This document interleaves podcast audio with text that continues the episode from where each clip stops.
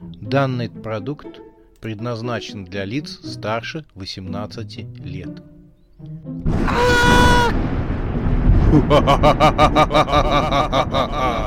Пощекочи, нервишки. Матч Бурдалаков. Глава третья. Дом висельников. Часть пятая.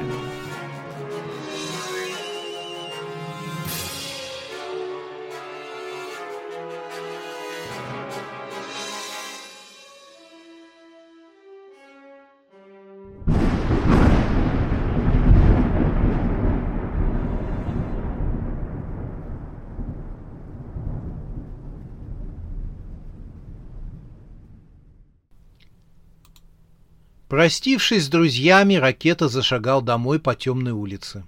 Ночной воздух был наполнен свежестью, вокруг никого не было. Над головой светились звезды. Ракета еще раз огляделся, чтобы убедиться, что никто за ним не наблюдает. Он решил сократить путь и оторвался от земли. Быстро набрав скорость, он поднялся высоко к черным небесам. Оттуда город Жуткеева, погруженный в безмятежный сон, выглядел как на ладони. Вампир полетел над городом и вскоре оказался у кроны дерева, что росло рядом с его домом. Он завис над зеленой веткой и бросил случайный взгляд через окно в комнату своей сестры. Ракета чуть не упала от увиденного. Аня спала в своей кровати, а дверцы шкафа, что находился напротив кровати, беззвучно раскрывались. Ракета, вися в воздухе, спрятался за ветку дерева и продолжил наблюдать. Дверцы шкафа распахнулись полностью. Из темноты шкафа показались страшные руки с длинными корявыми когтями. Скорее, это были когтистые лапы. Они тянулись к безмятежно спящей девочке. Аня зашевелилась во сне. Ей, наверное, привиделся кошмар. Из шкафа выступила высокая фигура в плаще. Она была настолько высокой, что касалась косматой головой потолка комнаты. Стоило удивляться, как она только могла поместиться в стандартном платяном шкафу. На голове существа со страшными руками была шляпа с широкими полями. Лица не было видно, черные космы падали прямо до самого пола и закрывали его. Значит, Таня была права, когда говорила, что из шкафа по ночам появляется чудовище, прошептал ракета. А я думал, что и просто снится кошмар. Чудовище тянуло свои страшные когтистые руки к маленькой девочке и двигалось по комнате. Его черная тень ложилась на плакаты мультгероев, висевших на стене, на дверь и на зеркало. Чудовище остановилось. Оно скорее почувствовало, чем увидело ракету в зеркале. Вампир влетел в раскрытое окно комнаты. Ракета хотел с размаху припечатать монстра к стене и тем самым оглушить его. Но чудовище развернулось и само набросилось на вампира. Толчок был таким сильным, что ракета вылетел в окно. Он едва не ударил со ствол дерева, у ветви которого висел минуту назад. Вампиру удалось увернуться в сторону и зависнуть в воздухе, но перевести дух у него не получилось. Чудовище в плаще и шляпе вынырнуло из окна. Оно тянуло свои когти к ракете. Он заметил, что тело монстра чрезвычайно гибкое, а сзади из-под плаща развивается длинный хвост со стрием на конце. Свалявшиеся космы развивались в ночном воздухе.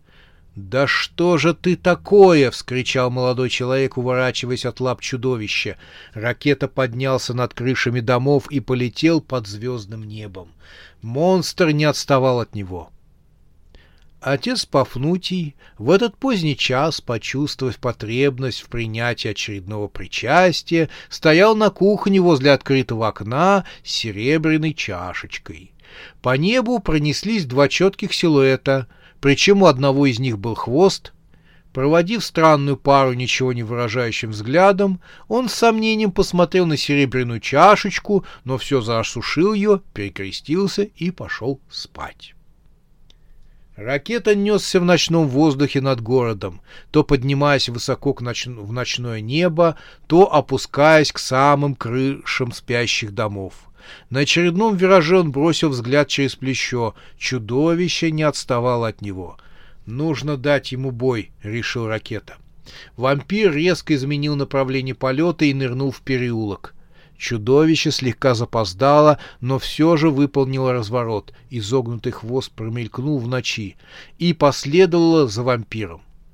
Они летели по привокзальному району. Железнодорожная станция была рядом, улочки здесь были узкие, петляли с стороны в сторону. Ракета хорошо знал эту местность, а монстру ничего не оставалось, как следовать за ним.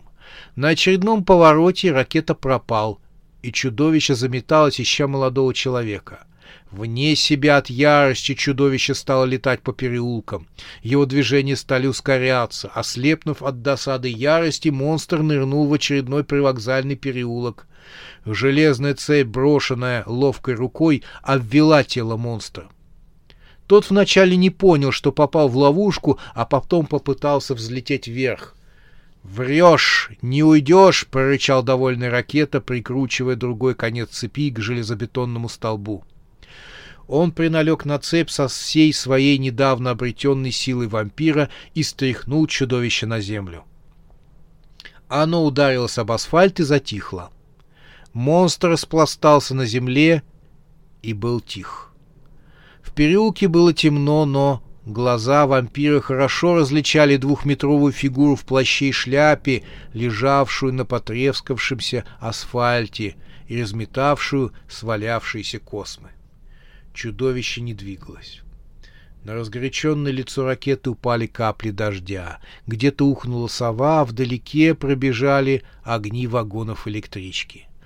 Дождь был редкий, но приятный. Ракета с удовольствием подставил пылающую кожу лица под его капли. Вампир подступил к неподвижному чудовищу. «Кто же ты такой?» — прошептал ракета. «И почему живешь в шкафу моей сестры?» Вампир протянул руку, чтобы снять шляпу с головы монстра. Чудовище неожиданно ожило. Оно отшвырнуло молодого человека в сторону и попыталось взлететь. Цепь натянулась. Узел на столбе звякнул и все же выдержал. Ракета вскочила и бросился к цепи. Чудовище поднатужилось и с новой силой рванулось в ночное небо. Железобетонный стоп закачался и стал выходить из земли.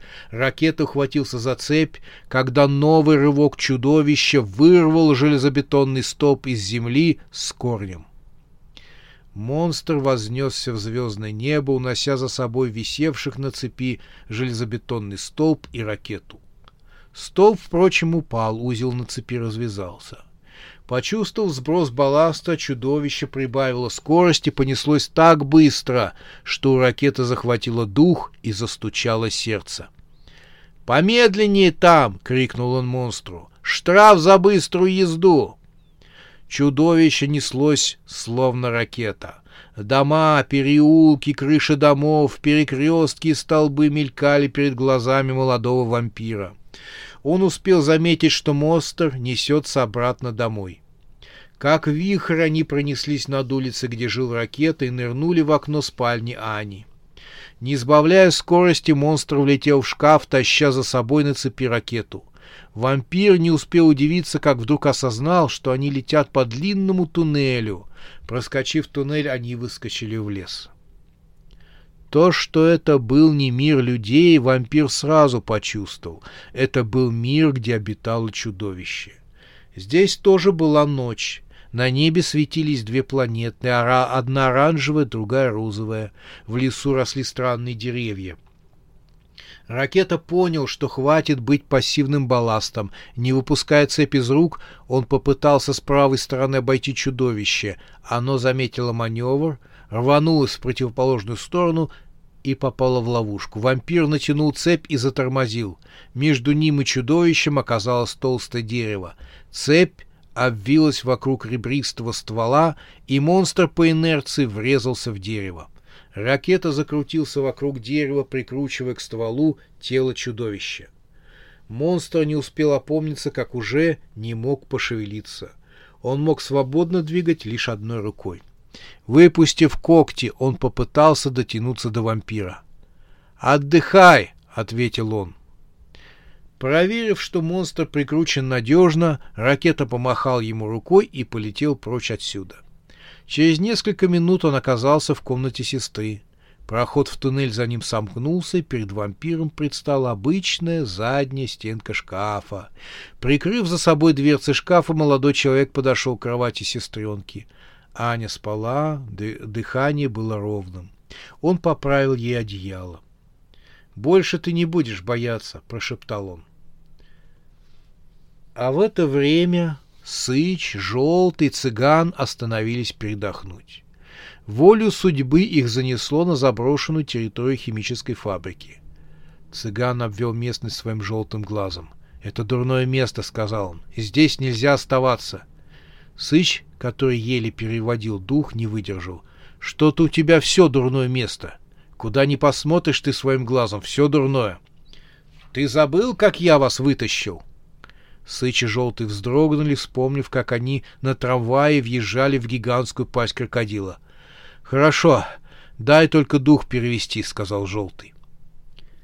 Пока бандиты говорили, зеленые существа под покровом ночи вылезли из черных развалин.